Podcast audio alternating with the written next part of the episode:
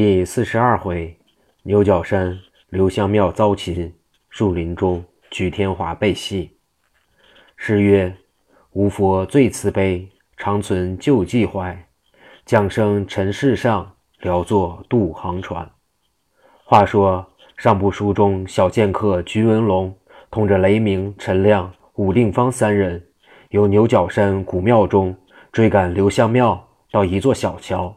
刘相庙正待过桥逃走，忽见一老翁，头戴鸭尾巾，身穿蓝箭袖袍，鹅黄英雄氅，面似晚霞，浓眉阔目，一步银然飘洒胸前，手扶拐杖，站立桥头，拦住去路。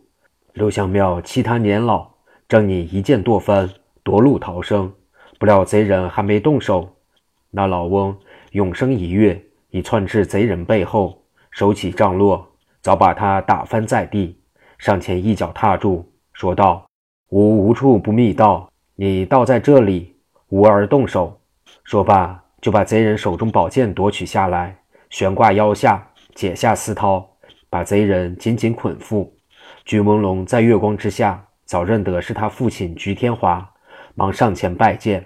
雷鸣、陈亮、武定方也忙过来施礼道：“吾等追赶贼人。”正虑他脚程太快，拿他不住，幸亏老英雄阻他去路，把他打倒。据天华道：“吾见小儿一去不回，恐怕误入小西天，遭那贼人毒手，故一路留心防找。路过此地，隐隐闻桥西喊杀之声。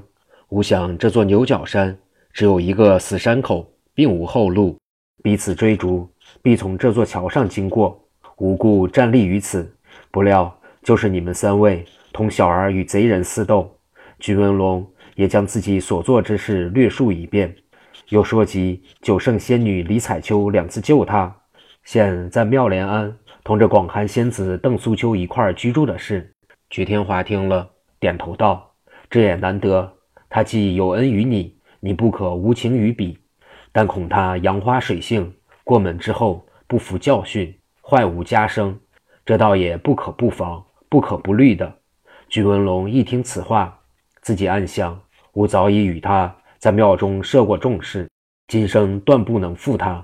只是吾同他约的是，等将来能够自主的时候，收他入房作为次妻。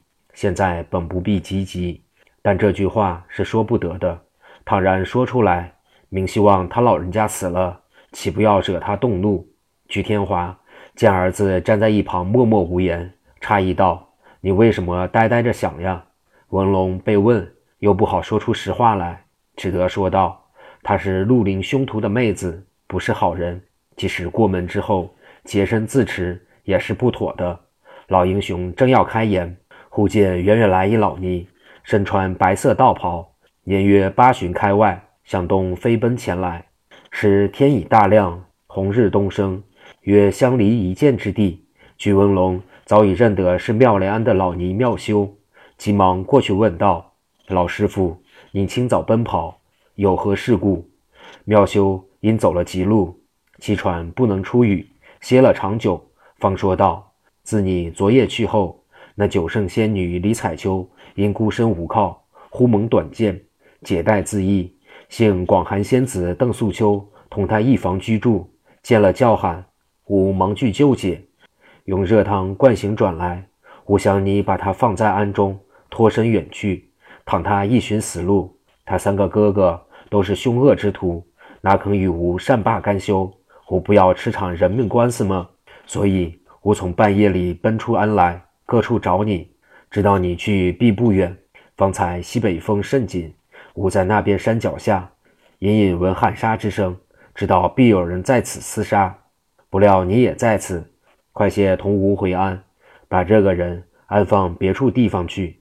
吾年纪老了，担不起这个烽火。巨文龙闻言，一时无可为继，自私。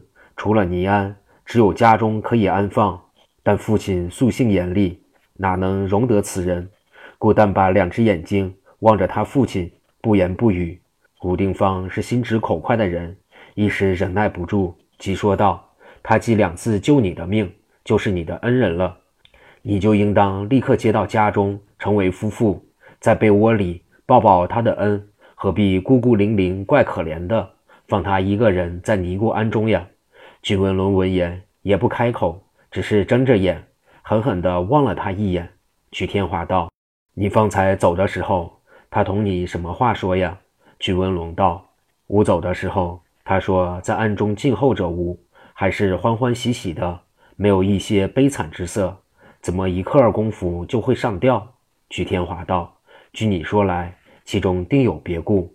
吾们把刘香庙抬着，回到庵中去瞅瞅看。”话还未了，只听雷鸣陈亮在后边嚷道：“贼人刘香庙，转眼之间就不见了。”菊天华闻言大吃一惊，道：“这必有贼人暗中跟着，趁吾疏忽之际，把他解救去了。”说罢，提着拐杖窜往树林中寻找去了。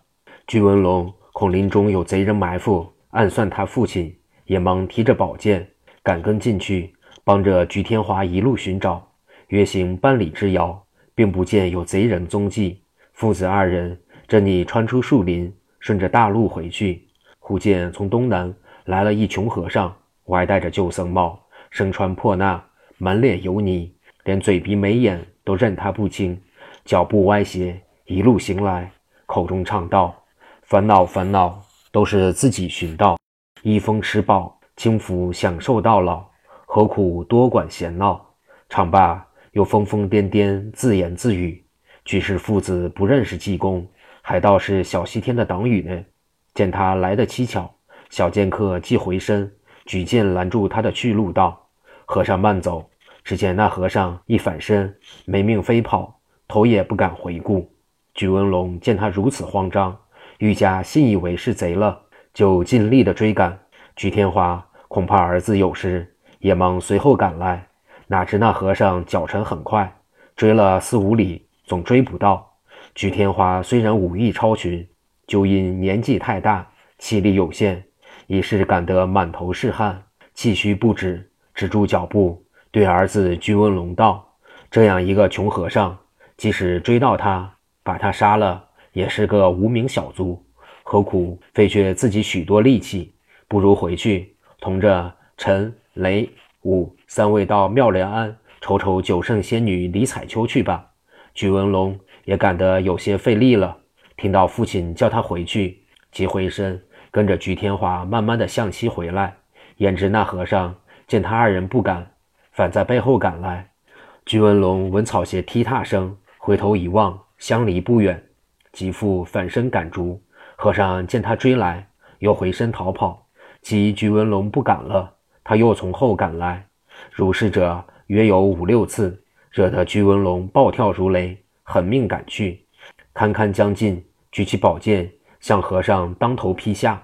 和尚使分身法，嘴里念道：“阿玛尼贝美哄。”用手一指，顷刻一个和尚变为十个，十个变为百个，百个变为千个，弄得满路都是和尚，都是衣衫褴褛，满脸油泥，一视无二的形状。竟分不出哪个是真和尚，哪个是假和尚。居文龙一时兴起，也不管他是真是假，把宝剑乱砍。一霎时，砍倒了有三十余和尚，都是一样装束，一样的嘴脸，躺在地下，有劈去半个头，脑浆直蹦的；有劈去半个肩头，鲜血直流的；有砍去手脚的；有劈破胸腹的，背伤不一，都在草地上乱滚乱跳。乱叫乱嚷，菊文龙定睛一看，心中惨然，正你拔步回去，告诉他父亲。忽见菊天华从东首跑来，走至他面前，举起拐杖就是一杖。菊文龙身体灵便，窜身躲过，暗暗诧异道：“今天吾并没差错，父亲何故呼吁打吾？”忙叫道：“老爷子，孩儿没罪。”言寒未了。菊天华又是尽力的一仗打来，文龙又躲过了。自己一想，今天他大约疯魔了。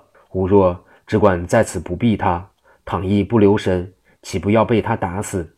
三十六策，走为上策，还是跑回去吧。想罢，即飞身向西狂奔。菊天华见了，也即随后赶来。赶过半里之遥，菊文龙抬头一望，见前面又有一个菊天花倚着拐杖。呆呆等着，见儿子走到临近，高声嚷道：“你被和尚打败了吗？他有多大本领？待吾来挡他。你尽管往后去吧。”巨文龙这才心中明白，方才打他的乃是和尚用法术幻化的假形，正欲回转身来与和尚厮杀，和尚已经逃走。君文龙大怒，骂道：“你这贼和尚，其实可恶！竟敢用妖术幻化吾父亲形象，我不杀你！”誓不为人。说罢，复提剑赶去。那和尚头也不回，仍由原路往东飞奔。君文龙赶至方才看到许多和尚的地方，只见那个和尚嘴里又咕噜咕噜念了几句咒语，喝道：“急！”忽然，那些躺在地下的和尚一个个跳起来，自己把脑袋落下来，举在手中来打居文龙。文龙一见，吃了一惊，说声不好。回身就逃，约走了有一箭之遥。对面真父亲菊天华也是提着拐杖赶到，见菊文龙颜色改变，气虚不止，一寻和尚又不见踪迹，问他是什么一回事。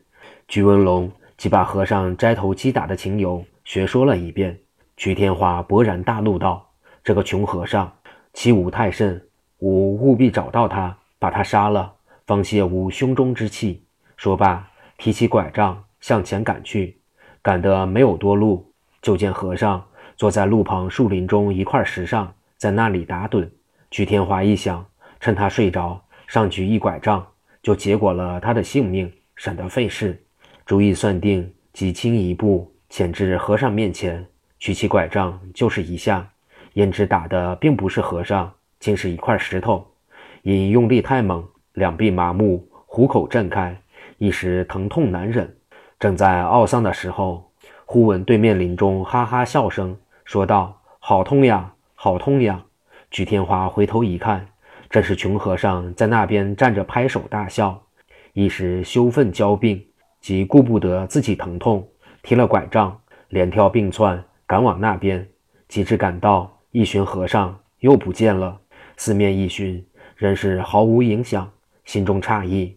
自言自语道：“方才明明见他坐在石上打盹的，怎么一仗打了下去，就会变作石头的？现在又明明见他立在这里的，怎么赶了过来就会不见呢？如若是眼花，又不应听见他笑声，这明明是遇鬼了。这明明是遇鬼了。”雨寒未毕，只听东边树枝上笑说道：“青天白日，哪里是鬼呀？”菊天华昂头一笑。见和尚手扶树枝，坐在树顶上，就破口大骂道：“你这贼和尚，奇实可恶，势必结果你性命！”说罢，就狠命地赶过去。和尚见他来得切近，永生一跃，两脚落地，说道：“来来来，吾与你走上三合。”菊天华也不开口，举起就打。焉知和尚身体灵力，转折灵变，菊天华总打不着他。他倒窜到后面去捏一把，跳到前边去扭一下，没多少功夫，把菊天花扭捏了几十下，累得菊天花浑身是汗，大嚷起来。和尚只是嘻嘻嘻的笑个不止。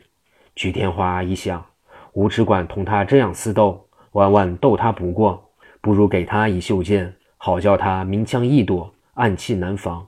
想定主意，即喝声道：“和尚且慢。”和尚笑道。你不过想把袖箭射吾，好等吾冷不提防吃你一箭，是不是？曲天华被他喝破，倒不敢射了。正在为难之际，忽见西面大路上有四五人飞的赶来。要知后事如何，且看下回分解。